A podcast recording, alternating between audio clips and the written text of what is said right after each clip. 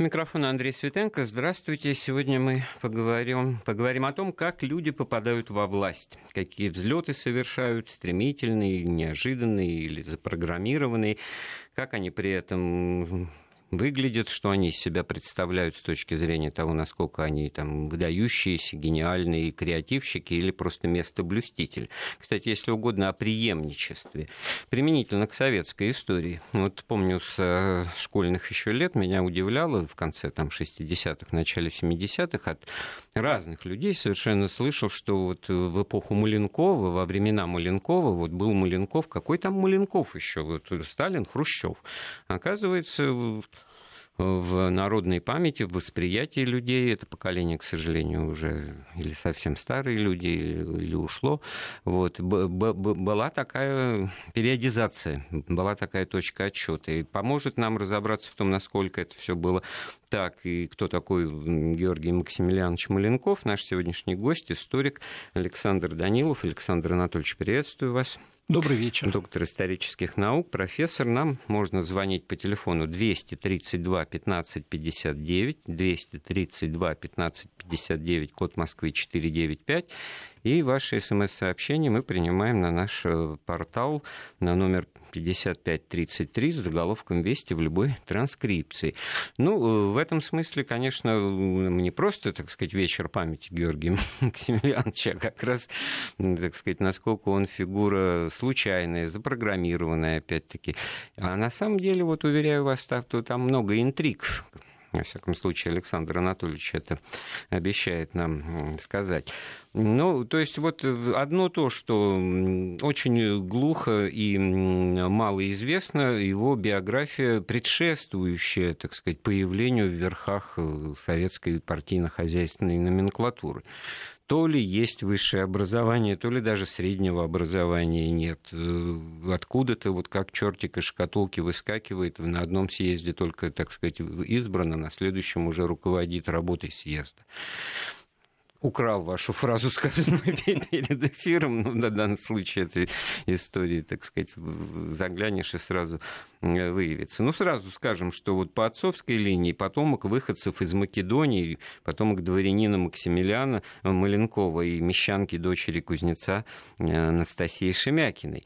По отцу дед был полковником, брат деда контр-адмиралом, разумеется, царским, да, Э, сам он 1901 года рождения. То есть э, он не мог выложить на стол карту, так сказать, какой-то э, нелегальной, там, дореволюционной, партийной, там, революционной деятельности, что, так сказать, вот, скажем, дворянство Ленина отменяет, отменяет на корню, а ему в 17-16 лет в 17 году, значит, и все, такие люди должны нести крест происхождения на себе.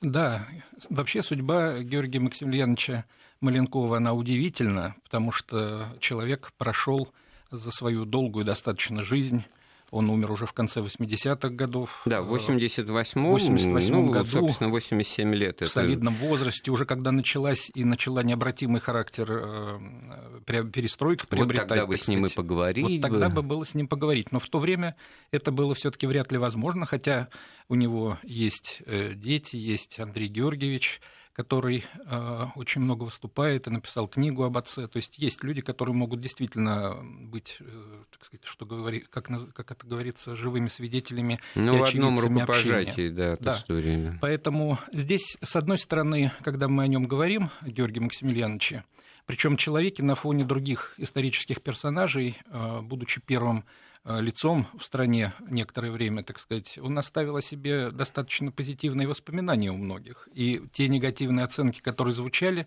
они ведь звучали в основном из уст тех людей, которые его отправляли, так сказать, которые освобождались от него, так сказать, и от, и из власти его отправляли. Ну да, хрущевство такое. Да, именно так таким он и вошел в историю с легкой подачей, с легкой такой вот передачей как бы этих самых людей, и как это у нас часто в истории бывало.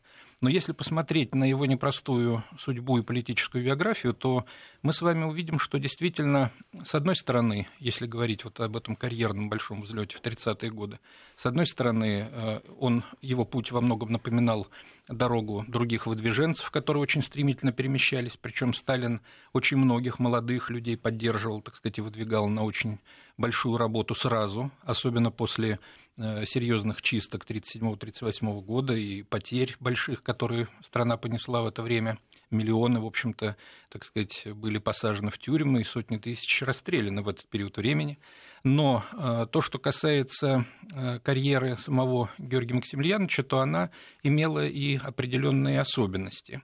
С одной стороны, да, он вступил в партию рано, но уже все-таки на излете гражданской войны в 1920 году, был партийным работником, но тут его судьба свела именно на фронте, так сказать, на э, пропагандистской партийной работе, свела его с человеком удивительным, с которым он прошел всю последующую жизнь и которая сыграла огромную роль в его политической биографии в том числе. А, это его супруга Валерия Голубцова, которая тоже была человеком непростым. Если он по линии отца происходил из дворян, причем достаточно хорошо принятых в России, то а, его супруга имела э, своими тетушками, старшими сестрами мамы, это были те сестры Невзорова знаменитые, которые вместе с Лениным в свое время Э, стояли у истоков российской социал-демократии и революционной борьбы. Ну Поэтому... вот вы все и объяснили. Значит, да, матримонимальный. Этим... Хотя это ничего, ну, само по себе не, не работает. Это, может быть, и, и сам участвовал. Ну что говорить о, о Ленинской гвардии, о людях, которые сами участвовали в создании да, партии, да, да. в революционной борьбе и потом, значит, Тут надо обладать было еще и личными пошли, способностями, да. безусловно. Но факт остается фактом, что в тот период времени, когда Э, уже в Москве, так сказать, будучи, Георгий Максимiliaнович начинал свою э, карьеру. Супруга его, она работала уже в аппарате, так сказать, центральных партийных органов, и, безусловно, она могла влиять, конечно, на передвижение его. Он становится, поступив в МВТУ имени Баумана, секретарем партийной организации. Долго он там не работал и не учился, насколько свидетельствуют документы в архивах, хотя, может быть, они не полны. Э, буквально проучившись один год по разнарядке э, подписанный как раз Центральным комитетом, он был э, именно в аппарат Центрального комитета мобилизован, призван и, соответственно, в те структуры, как раз где трудилась его э, супруга.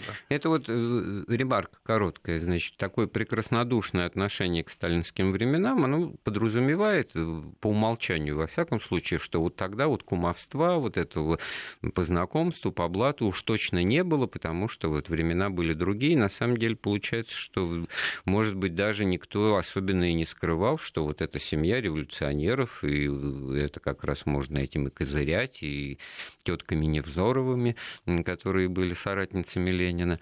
Вот. И, и, и тогда, в общем-то, на кого же опираться? Надо проверенных людей вокруг себя собирать. Но тут был еще один очень важный, на мой взгляд, момент. Э, в условиях резкого обострения внутрипартийной борьбы в руководстве, в условиях болезни и смерти Ленина, и после того, как его не стало, э, супруга Маленкова и сам он – сделали правильный выбор. Они ориентировались на тех людей, которые действительно потом оказались э, победителями в этой схватке. Это был, конечно, Сталин. Э, Все, что касается борьбы с троцкизмом, со всеми уклонами прочими, так сказать, прочее, Георгий Максимiliaнович в данном случае выступал хоть и на своем месте, не очень видном и заметном, но выступал всегда с очень очевидных и правильных э, с точки зрения Сталина позиций. Ну, МВТУ, Бауманское училище, может быть, так сказать, центр интеллектуальной жизни, инженерная школа, там, в общем-то, как бы не, не трудно представить себе как раз это как оплот троцкистов, там, каких-то интеллектуалов. Не случайно же Троцкий говорил, что студенчество — это, так сказать, наша надежда, революционная база, и вот да, в одном да. из таких признанных центров образования, значит, оказывается, в нужное место, время в нужном месте вот э, сторонник как раз линии Сталина. И надо заметить, что Георгий Максимiliaнович учился в одной группе, собственно, с теми людьми, которых в последующем, э, уже работая в ЦК партии, он не оставлял своим вниманием тоже. То есть это была естественной для любой, кстати, системы, наверное, это была попытка сделать ставку или поддержать тех людей, которых ты хорошо знал. Это были люди способные, это были люди, которые э, достигли потом очень серьезных позиций э, в советском государстве. Назову три имени, которые наиболее популярны и известны были. это будущие все заместители председателя Совета Министров СССР. То есть заместители самого Маленкова. Да, да, да они были еще заместителями и... даже и при жизни, так сказать, э, самого Ста... Сталина некоторые.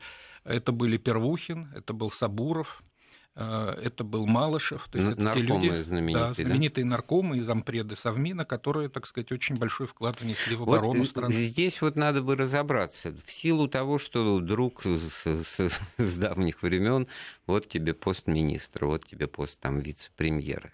Ну, тоже понятно насколько они действительно соответствовали. Или вот как бы, когда снимается критерий сравнения – когда не, не с чем сравнивать, тогда вот тот, кто есть, он, он и хороший, кто же другой, так сказать, назови. Вот это просто были, в голову никто вот не приходит. Те три человека, которых я назвал, это все были очень яркие люди. Это были э, люди, которые действительно не потому, что их кто-либо поддерживал и куда-то продвигал на место, хотя это тоже могло сыграть свою роль, но все-таки в силу личных своих качеств это были люди, которые прекрасно разбирались в технике. Они именно как технические специалисты во многом были, во всяком случае, так сказать, и Первухин, и Малышев, так сказать, уж Малышев тем более, так сказать, связаны были. Ну, тоже, в общем, Первухин и Саб... Сабуров, они, так сказать, из детства, это вот да. Э, антипартийная группа, когда они да, там не да, в первых рядах, но указаны, значит, ну, да. теперь-то понятно, что люди из команды Маленкова. Вот нам, кстати говоря, э, подсказывают некий эпиграф э, к нашему разговору, значит, на главное указывая Берия, Берия вышел из доверия, а Егорка Маленков его под задницу пинком. Не в рифму, но правда, да, из советского да. фольклора. Не Хрущев, как мы, в общем-то, в других случаях справедливо бы доказывали, а Маленков. Ну, может быть, тогда вот этот вот момент и осветим, потому что действительно на посту предсовмина после смерти Сталина оказался Маленков. А тогда в силу вот просто прямого сравнения, кем был Сталин по должности предсовмина, значит, вот вам и главный Маленков. Партийная, так сказать, должность там, секретаря одного из многих занятая Никитой Сергеевичем Хрущевым, она не виделась э, ключевой и центральной. Да, в общем-то, со времен еще Ленина повелось так, что ведь Ленин же не имел формального никакого поста партийного, он просто был членом Политбюро и никак по-другому не назывался. И в этом качестве, в качестве, вернее, председателя Совета народных комиссаров он вел и председательствовал на заседаниях Политбюро и вел всю эту это, работу. Это не просто формальный момент, это момент, который, как мы вот, наверное, тоже пытаемся доказать, он в аппаратной игре играет очень важную роль, в какое кресло, вокруг какого кресла бегать, да, бегайте да, да, там да. вокруг этого кресла, оно не главное. И точно так же, когда Ленин, э, Ленина не стало, хотя это уже был период, когда партийные бразды правления, так сказать, и роль номенклатуры были колоссальные, и генеральный секретарь играл огромную роль. Но, тем не менее, председателем Совета народных комиссаров стал э, Алексей Иванович Рыков, и он проводил заседания, опять-таки, так сказать, на которых присутствовали все. Другое дело, что некоторое время он являлся кандидатом в члены Политбюро, например, так сказать, и тем не менее заседания партийных структур проходили. Но это все у Сталина, если не вечность была впереди в 22 году, ну, долгий добрых срок, 30 лет. Срок. Поэтому, значит, вот тот факт, что он оседлал э, ключевой пост генерального секретаря, там, конечно, говорили, что это секретарша, как Троцкий, значит, все это пытался унизить. А вот аппаратные нити, значит, это Но в свое время... Я бы здесь такое допустил сравнение. Может быть, не очень оно корректное и правильное по сути и во всем, но тем не менее, точно так же, как использовал именно партийный аппарат и рычаги партийной власти Сталин, который не имел фактически государственного какого-то поста в тот период времени, когда борьба за власть шла активно, точно так же ведь, в общем-то, произошло и после смерти Сталина, когда единственным из членов высшего руководства членом Политбюро, не имевшим государственного поста, был Хрущев, но он, так сказать, зато воспользовался именно своим особым положением а как руководитель а партийного вот аппарата. Нам из Петербурга пишет э, слушатель, я помню, как снимал портрет Маленкова, красивого человека, и повесил в нашей школе портрет Хрущева. Мне было неприятно. Моя мама говорила про Маленкова, при Маленкове чувствовала каждый год улучшение. Гаджиев. Спасибо. Вот это вот к тому, что я вот тоже, что я слышал, были, в общем-то, э, э, лестные положительные отзывы. И вот если говорили селяне, там, э, колхозники, жители сельской местности, то они, в общем, послабление, вот эти вот знаменитый налог был отменен с каждого дерева, плодоносит оно или нет, там обсчитывали количество стволов и выписывали, значит, заранее налог. Вот это было отменено, да. вот это часто вспоминаю. Он как раз э, проявил себя, Георгий Максимiliaнович, именно своим знаменитым докладом на сессии Верховного Совета СССР в августе 1953 года, когда э, обсуждался вопрос о стратегии, собственно, экономического развития. По существу, сегодня, когда часто вспоминают Хрущева и говорят о том, что а вот эта целина, там, так сказать, ему в заслугу это ставят, ну да, это хорошо, конечно, целина, так сказать, она сыграла определенную роль свою,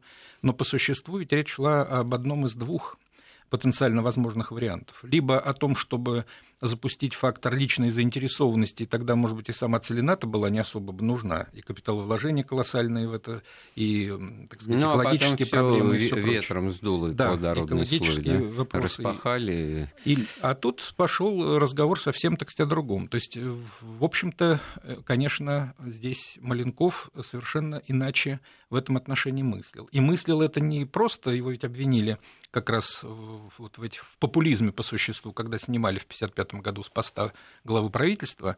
Но на самом деле есть документы, которые показывают, что это было его глубокое, в общем-то, убеждение в том, что нужно действительно перенести центр тяжести с развития тяжелой промышленности, ну, поделиться хотя бы с э, отраслями, которые работают на человека, легкой промышленность, производство продукции, так сказать, э, при том, что никаких новых капиталовложений бы даже особых не потребовалось. Важно было просто снять ограничения на частное предпринимательство не в том виде, в котором мы сегодня это понимаем, а в том виде, который допускал бы индивидуальные подсобные хозяйства, которые не были запрещены законом тогда, но тем не менее, так сказать, даже тогда. сдерживали. Даже тогда. Поэтому ведь с помощью рынка во многом мы, э, даже Сталин, Сталин после того, как война закончилась, с использованием этих механизмов никто же не запрещал продавать продукцию, если только были э, значит, Ну, слово «рынок» было в обиходе, он подразумевал да. колхозный да, рынок, да, да, но, в общем-то, это было понятно. Вот если бы это все окультурить, ну и даже Ленин говорил там о слое культурных э, кооператоров, да, да. собственно говоря, возврат к истокам тут, если теоретизировать, то тоже ничего нового не, не предлагалось, а, но предлагалась более э, разумная политика внутренняя, которая бы экономическую деятельность стимулировала. А так у нас да. в какой-то момент обнаружилось, что занятие экономической деятельностью преступны по определению, потому что обязательно ты что-то не так сделаешь, неправильно, не по закону. И, Но сказать... еще интересный был такой момент. В 1949 году поручено было выступать Маленкову с докладом в октябрьские дни. Это был официальный доклад, и он как член руководства должен был выступить э, значит, публично. Так в этом докладе, в проекте доклада, который был написан им, подготовлен, тезис, который он высказал потом в августе 1953 года, он был уже включен. Правда, это тезис не его, это то, что высказывал впервые э, Вознесенский в одном из своих, так сказать, документов. Э, но, тем не менее, это было э, так аккуратно преподнесено, что мы достигли сейчас такого уровня высокого развития производства, что мы вполне можем перейти к развитию вот той сферы, которая была до этого немножко в загоне. Так сказать. Ну, то, что называлось группой Б, Группа то есть Б. производство товаров Группа широкого Б. потребления, И там Интересна судьба этой фразы, которую он должен был произнести. Сталин, который читал внимательно не только доклады такого рода, программные, ключевые доклады, но даже передовицы газеты «Правда», так сказать, он правил сам, чтобы, не дай бог, ничего не вышло того, что не надо. Так вот, эта позиция была просто им зачеркнута и не вошла в окончательный доклад. Поэтому Маленков вернулся к этому потом, когда он уже стал фактически первым ну, лицом. Во всяком случае, я вот готовил вопрос, насколько можно было что-то, так сказать, э, самодеятельность допускать. Вот, пожалуйста, можно, но нельзя. Так но нельзя. Получается. А, и э, в этом смысле получается, что э, вот вы упомянули Вознесенского, это же одна из жертв, э, жертв послевоенных репрессий, значит, Ленинградское дело, а ведь там Маленков как бы считается закоперщиком как раз вот преследования ленинградской группы, партийцев, ну, в общем-то, казалось бы, находившихся вне зоны подозрения, это все были герои, так сказать, обороны Ленинграда, блокады Ленинграда и, и так далее, и так далее. И вот почему в этом смысле все-таки вот само по себе ленинградское дело именно как ленинградское возникло, и что тут Маленков сделал? Дело все в том, что здесь э, все намного сложнее, и, с другой стороны, наверное, и проще потому что мы уже говорили об этом в одной из передач, что в 1945 году Э, сложилась такая расстановка сил в высшем руководстве, что, в общем-то, э, из пятерки, как тогда называли, высших руководителей, но Сталина мы не будем считать, потому что он был над всеми ими, было два представителя, так сказать, прежней еще Ленинской гвардии, Молотов и Микоян, и два новых человека в партийном руководстве, тогда они были еще кандидатами в члены Политбюро, Маленков и Берия. Каждый отвечал за свое направление, сформировались во многом в годы Великой Отечественной войны, потому что это был период, когда они формировались как руководители общенационального масштаба и разными вопросами занимавшиеся. Так вот, в этот период времени как раз произошел э, тот самый случай, когда Сталин, вернувшись э, из отпуска в декабре, решил, э, высказал им всем свое политическое недоверие. И в этой связи значит, надо отметить, что убрав от активной работы, но не лишая постов э, в высшем партийном руководстве всю эту четверку, э, Сталин выдворил, возвел, наоборот, так сказать, приблизил к себе и сделал вторым человеком в партии э, Жданова, а тот, в свою очередь, и Ленинградскую группу. Поэтому объективно борьба и противостояние вот этих отодвинутых на время людей и вновь пришедших, оно было, так сказать, безусловно, определяло развитие высших эшелонах власти в течение, так сказать, большого достаточно времени, фактически вплоть до смерти Жданова, смерти, в общем-то, внезапной, хотя он и болел, до этого. И подозрительный, сказать, тоже, как И подозрительный, э, по мнению многих. Но считать, что инициировал сам Маленков и что довел, так сказать, дело до ленинградского, так сказать, процесса и массовой вот такой массовое истребление руководителей на северо-западе, это тоже большое преувеличение, потому что в конечном счете все решения принимались только с подачи, так сказать, Сталина и, так сказать, ну, вы им. здесь немножко себя противоречите, потому что ну, понятно, что с точки зрения борьбы кланов или команд, э, групп друзей вокруг Сталина, это все как раз было в интересах Маленкова, но он ни при чем, потому что так решил Сталин. Да?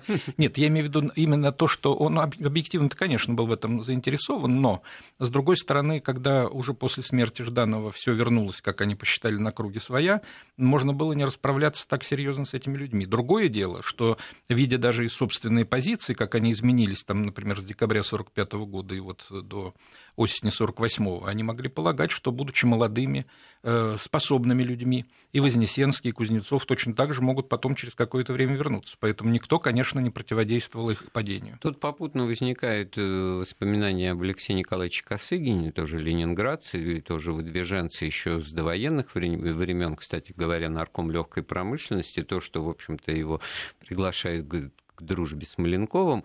Я вот не помню, где это я, я читал, но там буквально вот так, такой диалог очень живой, так сказать, вот его можно кинематог... в кино его себе представить, когда Берия звонит Косыгину и спрашивает, где ты там уикенд собираешься провести. Он говорит, да я, как обычно, поеду, вот меня пригласили, значит, вот Попков, там, э, Вознесенский, и тот ему так говорит, ты не езди к ним. А что ты? Да просто не езди к ним, приезжай к нам. Приезжай к нам. И вот, в общем-то, как бы Косыгин оказался, он, в общем-то, просился в это ленинградское дело, ну, наверное, там вторым, третьим как минимум, потому да, что это был очень, фигура. очень серьезный был человек, поддержал его в этот трудный период Сталин, потому что он, как считается, не, по многим воспоминаниям это проходит, что он не дал его, так сказать, на расправу.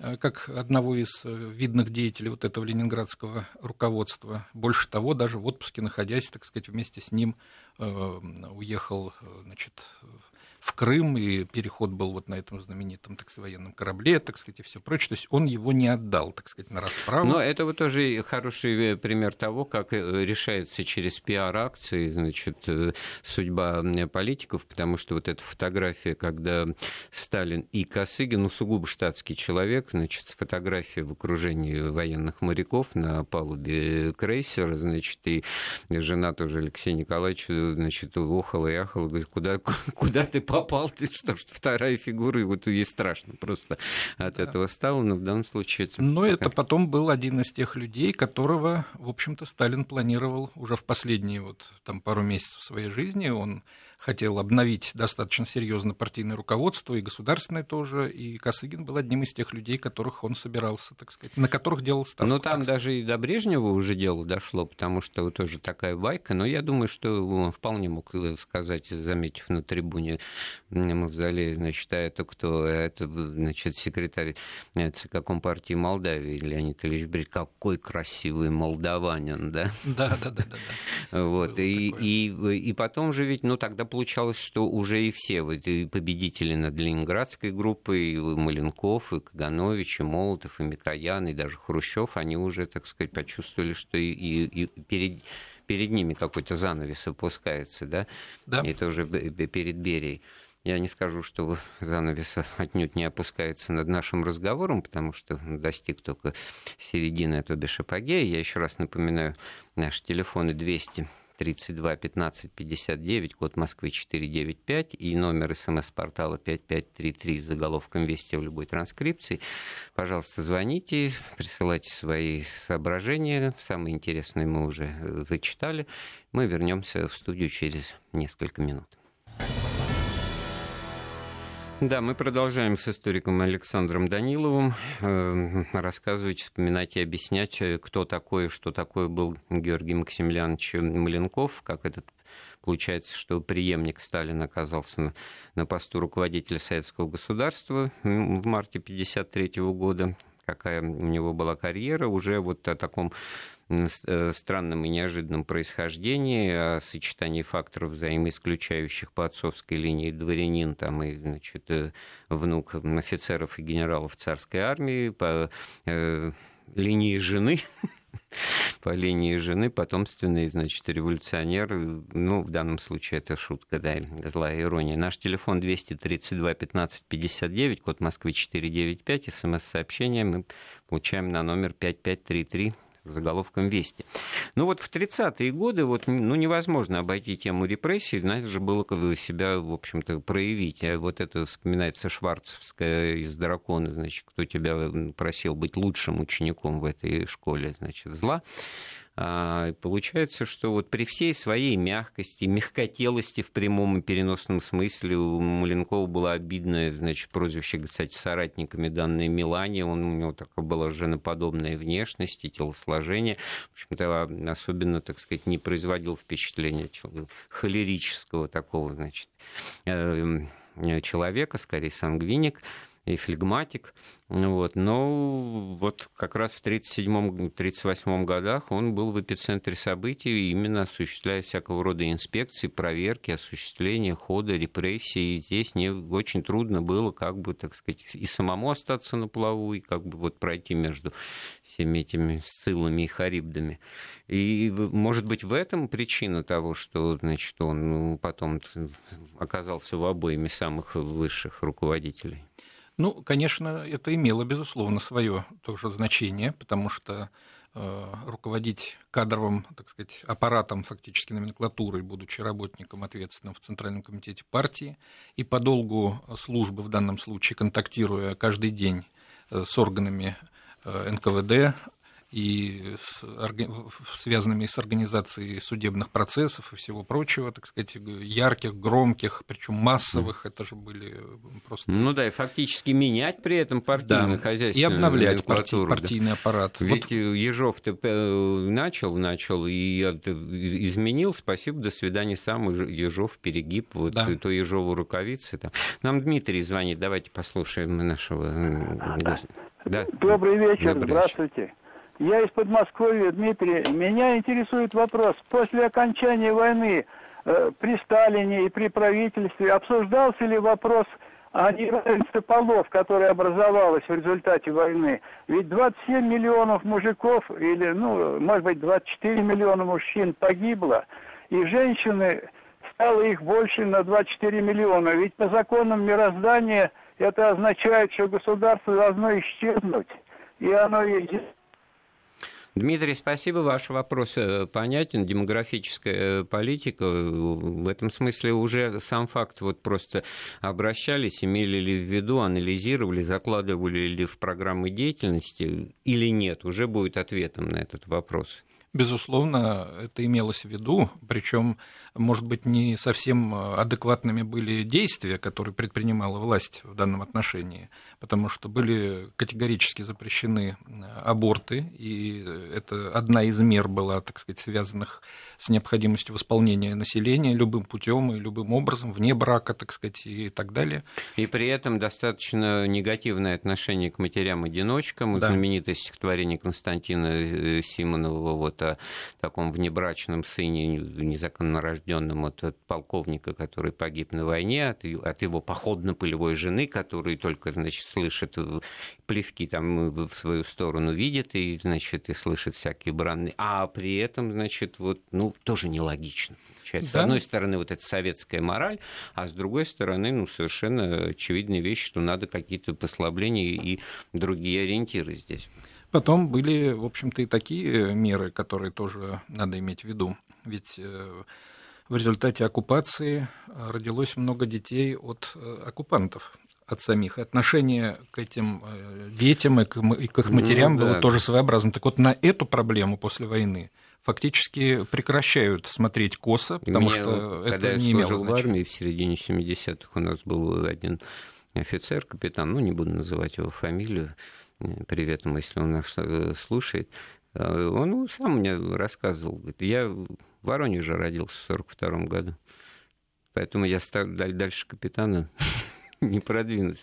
Там и в тем... отделе кадров большой знак вопроса. И а тем такой, не менее... красавец мужчина. Тебя в детстве Гансиком мама не называла, да, вот как вот эту Аксенова тоже тем не менее, вот что интересно, это то, что, конечно, негласные всевозможные вот эти вещи контроля в кадровых и специальных службах, они оставались за людьми, которые тогда были рождены и долгое время сохранялись, безусловно. И этот пример, вот, о котором вы говорите, он подтверждает это. Но, в принципе, само отношение, так сказать, к этой проблеме, оно было снято, хотя раньше это было, так сказать... Ну, а с другой стороны, никаких таких особых программ, которые вот сейчас вот приняты, ну, вот деньги там за второго, за первого, пособие и нет, прочее. Нет, вот, не было. Вот это вот и ответ. Потому что займ восстановления народного хозяйства, когда, значит, все и так все живущие от зарплаты к зарплате труженики, трудящиеся Советского Союза, это милости просим на, на два оклада в год вы подписываетесь, значит, а потом же еще от вашего имени, значит, скажут, что не надо нам эти деньги возвращать, потому что все вокруг советское, все вокруг мое, и поэтому мы друг друга не должны. Ну, вот такие парадоксы. Но, с другой стороны, какие-то вот драконовские меры вы сами назвали, они были. Ну что ж, возвращаясь, э, собственно, э, к Маленкову. Если почитать Хрущева, то вот как раз Берию-то оборол именно он, Никита Сергеевич. А Маленков, ну только спасибо, не, не выдал замысла Лаврентию Павловичу. Да? Или на самом деле все-таки Георгий Максимилианович тоже руку приложил? Но тем более у нас вот и частушку мы эту да. озвучивали. Дело в том, что, конечно, во многом э, этими всеми людьми, даже самыми близкими между собой э, в партийном руководстве, руководило часто стремление политического выживания или, так сказать, тех или иных политических расчетов. И в той системе координат, в которой оказался Маленков, ну, считали, например, некоторые члены руководства, об этом пишет и Микоян, в частности, что Маленков эм, всегда был человеком вторым, то есть он не мог быть первым. И вдруг он стал первым, а, так сказать, как бы сам вот и не знал, что, собственно говоря, делать. Вот с такой позиции, наверное, э, конечно, согласиться во многом нельзя, потому что даже если какие-то идеи были не его идеями, но он, тем не менее, в силу своего положения вот их э, должен был бы поддерживать. И он поддерживал то, что на самом деле было рациональным для страны тогда. Поэтому упрекнуть его в этом нельзя никак. Кроме того, э, Сталин хотел, видимо, видеть его все-таки в числе тех, кто будет преемником потому что нигде не проходит э, материал о том, что именно его готовились куда-то переместить или там тем более репрессировать. Этого нет в отношении его.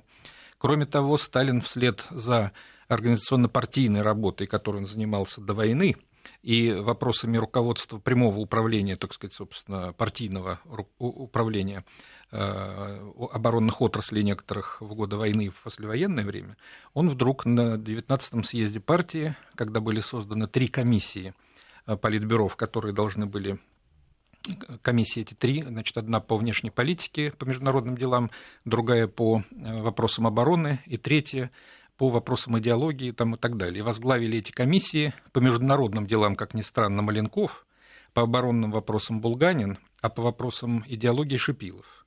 Так вот, э, как раз ему... Хотя Шипилов, он был министром иностранных дел. Это потом. позже, это позже. А вот в то время, как бы идеологически еще с Аждановских времен он был, э, занимался этими вопросами, разработками программы партии новой, так сказать, и конституционного даже строительства там проекта были. Да, вот про Дмитрия Трофимовича Шапилова имел честь с ним общаться в главном архивном управлении, работал где я в архиве древних актов еще вот в 70-е годы, на 9 мая, как генерал-лейтенант вдруг обнаруживалось, он много интересного рассказывал, но в другой раз как-нибудь нам Константин звонит. Сейчас э, послушаем его вопросы. Добрый вечер. А, добрый вечер. Константин, Москва, ваш постоянный слушатель. Да, да. Да. У меня, у меня вот такой вот вопрос. Мне доводилось там читать много источников, ну, ну не источников, но много версий по поводу того, что после войны э, высшем руководстве страны как бы боролись два клана. Это партийная верхушка, так называемая, и технократы. То есть вот технократы это бережские дела, а партийная верхушка, ну, скажем так, партейгоносцы. И вот Сталин, он больше даже склонялся к, к техническим работникам. И даже, я читал, ну, это сумасшедшие версии, о том, что были уже раздумья о создании действительно свободного рынка, многопартийной системы. Но об этом говорят, что и съезды партии-то, в общем, не собирались. И то есть 53 э, год был апогеем, когда партия Геносса э, с военными победили клан технарей Берии, и закопали их просто. Ну, от этого, я думаю, потом и рухнул Советский Союз. Но это вот, опять же, одна из версий. Вот насколько это справедливо, э, скажем так, и насколько действительно вот были такие мысли, что загнать действительно КПСС под лавку и действительно дать волю технарям. Вот Первухин, Сабуров, Малышев, э, Вань, Ванников, там, ну и масса других которые действительно, mm-hmm. они были техническими гениями, ну, не гениями, но ну, за неимением вы... других были гении. Ну, да, спасибо. Ну, скажем так, могли выстроить да. страну а, а, гораздо более приличную, и мы бы жили бы сейчас при многопартийной системе, и да, спасибо, Константин. Да. Да. Мы, понятен вопрос у нас уже, чтобы начать отвечать, а то опять минутка для, до перерыва всего остается. Спасибо, Константин. Я думаю, что здесь, э, когда вы говорите о том, что версия вот такая была и какие-то вот э, есть некая теория там заговора и борьбы кого-то с кем-то, она не была в форме борьбы, в борьбы обличена это было скорее общее такое положение, которое э, в 1946 году Сталин огласил на мартовском пленуме ЦК, когда менял название наркомов на министерство. Он сказал, что раньше нам это было нужно для того, чтобы показать новизну нашей власти в условиях э, еще тогда, когда население не показало своего отношения к ней. А сейчас в войну, когда оно нас поддержало, нет необходимости просто э, цепляться за идеологические подпорки. Да, куда, куда ни плюнь, кругом комиссары одни даже сказал. Ну что ж, делаем паузу очередную в нашем разговоре. Да, мы продолжаем с историком Александром Даниловым рассказывать, вспоминать историю Маленкова, историю его прихода к власти, историю альтернатив. Вот наш постоянный слушатель Константин поставил очередной очень интересный концептуальный вопрос значит, э, два блока, два клана в партии, технократы и партийцы. В общем-то, на самом деле, к 80-м годам, уже к полному развалу, сложилось э, четыре номенклатурных элиты, идеологи, ну, в скобочках болтуны, то есть там прекраснодушные и так далее, хозяйственники, вот плиточники в лице Ельцина, там Лужкова, огурчики, помидорчики, военные и представители спецслужб, и четвертое это вот интеллектуалы-западники, там, я не знаю, а Арбатов, которые, значит, хотели там что-то заимствовать из опыта зарубежного. Это уже даже не два, а четыре. И вот где здесь Маленков? Маленков э, все-таки это была та фигура, которая, я говорю, была универсальна. Это был один из немногих людей, который имел опыт разных э, сторон деятельности за это время, потому что он был связан как работник вот этой кадровой службы ЦК партии со спецслужбами, так сказать, в годы войны, как представитель э, ГКО, так сказать, и один из активных его членов, так сказать, он занимался всеми вопросами, оборонными и партийными, так сказать, и какими угодно, курировал конкретную отрасль производства. И, наконец, в конце Э, смерть, в конце жизни Сталина, перед самой его смертью, так сказать, он вдруг еще и получил внешнеполитическое такое направление. То есть его готовили с разных сторон к тому, чтобы он этими Его готовили, как-то поневоле начинаешь думать, что есть какой-то центр власти, в котором кого-то готовят, Сталин, помимо них самих. Сталин просто, он конкретными какими-то лицами, безусловно, интересовался и пытался посмотреть, что получится, из кого и кто из них может всеми этими вопросами заниматься. В его ситуации, когда он небольшой житель, когда он в, в этом Волынском своем в изоляции находится, по-другому невозможно управлять, только, значит, как бы на условии всеобщего обожания по умолчанию, но при этом надо обязательно вот играть на черных и белых клавишах, постоянно поддерживать всех в напряжении, постоянно под знаком вопроса походная думочка, значит, под, под подушкой, значит, с, с запасом белья, это на случай ареста, как это Никита Сергеевич вспоминал, и, и у Маленкова, уверен, то же самое было.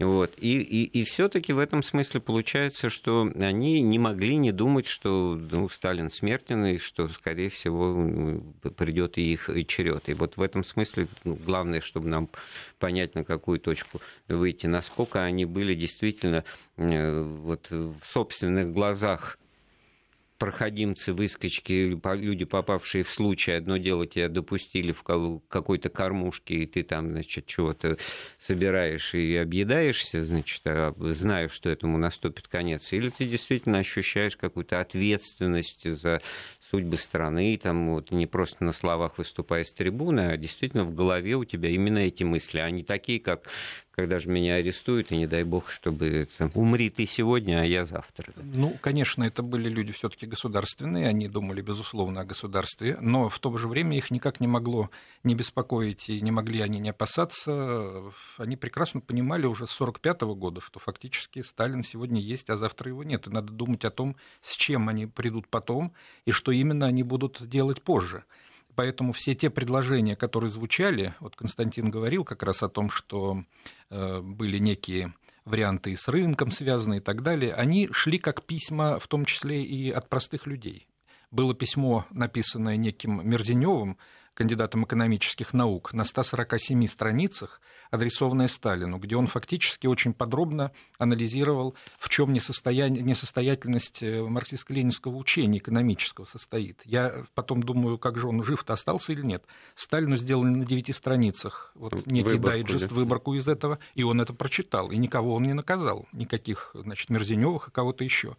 А вот эти позиции подвигали в том числе и членов высшего руководства партийного, к обсуждению и постановке вопросов о том, а что можно сделать для того, чтобы выйти из вот этого тяжелого положения, которое после войны сложилось. В какой мере можно допустить использование каких-то рыночных механизмов. Ведь Ленин-то их использовал после гражданской войны, значит, можно было бы что-то запустить для того, чтобы это сделать. Маленков а был объяснение один... было бы, вот, ну, Ленин так делал, Ленин да, говорил, да. шаг вперед, там, два назад. И как раз Маленков был да, как раз той фигурой, которая, получая и собирая, так сказать, в партийном аппарате вот эти все письма и все прочее, он как раз э, чему-то давал ход, чему-то нет. И именно оттуда, от него, как бы на Сталина шли в том числе и вот эти рациональные предложения. У нас есть звонок. Александр, добрый вечер. Добрый вечер. Я благодарна вам, что вы вспоминаете какие-то светлые времена из жизни страны. Получилось так, что я работала на предприятии города, одном из лучших, и приехал неожиданно с делегацией Косыгин. Не было директора, не было главного инженера, и мне пришлось его сопровождать по предприятию. Вот его первые слова были, ну, давай показывай свое производство. Все до мелочей обаяние, задавал вопросы, во все вникал и так далее. Люди, которые с ним работали, всегда отмечали, что он блестяще готовился к коллегиям и всегда знал ответы на все вопросы. Хотелось бы, чтобы наши руководители современные изучали опыт и Маленкова, и Косыгина, и чтобы спасибо, свою спасибо, работу, да, но это, сказать, да, я понимаю, это, это такой, так сказать, вот тоже ностальгический взгляд в, в прошлое. Я себя представил, кстати, в роли Алексея Николаевича, ничего не, не понимаю в текстильной промышленности, уверяю вас, тоже бы, так сказать, с широкой улыбкой участливо бы начал всем интересоваться и произвел прекрасное впечатление. В этом ты, так сказать, вот и... Да, но об Алексее Николаевиче это момент. отдельный а, разговор, отдельный, потому да. что это фигура удивительная, фигура, э, которая до сих пор одна из тех, против которых не было, чтобы улицы меняли, так сказать, или его имя откуда снимали, наоборот, вот появляются я живу на улице Косыгина. Вот, Меняли, Воробьевское шоссе было. было. А теперь улица Косыгина, и установлен э, его бюст, как да. дважды герою социалистического там труда. С дочкой гуляю каждый день. Там да. И мы с вами обязательно значит, поговорим о нем чуть позже, когда до этого дойдет время. А сейчас вот заканчивая разговор о Маленкове, все-таки надо в последние три минуты вот определить и как бы сформулировать, ну как же он проиграл, так сказать. Хрущеву-то? Я думаю, что он был сам по себе, по складу своего характера, человеком, который, э, конечно, испытывал всегда воздействие и влияние той ситуации, в которой оказался он – но он все-таки, оказавшись на вершине вот этой пирамиды власти, во многом вопреки даже собственным ожиданиям, вряд ли он уж прям так к этому стремился. Для Берии это был человек, который мог бы э, быть прикрывать первым его, лицом, да? но прикрывать, так сказать, mm-hmm. все то, что он. Они в таком альянсе, в общем-то, и работали. Не после красит, кстати, войны. Георгия Максимилиановича ну, да, такое. Но он был более мягкий человек, он был действительно. И его сумели убедить и Хрущев-то в том числе, в том, что а вот теперь необходимо, так сказать, вот логика сама политического процесса э, такая, что теперь необходимо вот отказаться То и есть вместо отвергнуть. Берии тебя прикрою я. Да, и смысл-то был в чем еще? Что, конечно, Берия э, в массовом сознании олицетворяет вот те самые массовые репрессии, все то темное, что было, поэтому надо от этой фигуры, так сказать, э, отойти. Главное, что они сами вот. это все понимали. Да. Да, и мы с вами дальше, вот все будет дальше и хорошо. И он на это как раз, видимо, в силу этих обстоятельств, наверное, все-таки. Ну хорошо, а потом злокозненный коварный Никита Сергеевич, как раз видя себя на первом посту, значит, и, и используя не, партийный аппарат. И, и используя партийный аппарат, и невзирая на то, что все идет нормально, да, значит, вдруг аппаратным образом снимает э, Маленкова. И да. больше того, так сказать, ведь он использует в этом, у него не получилось, э, даже став партийным руководителем,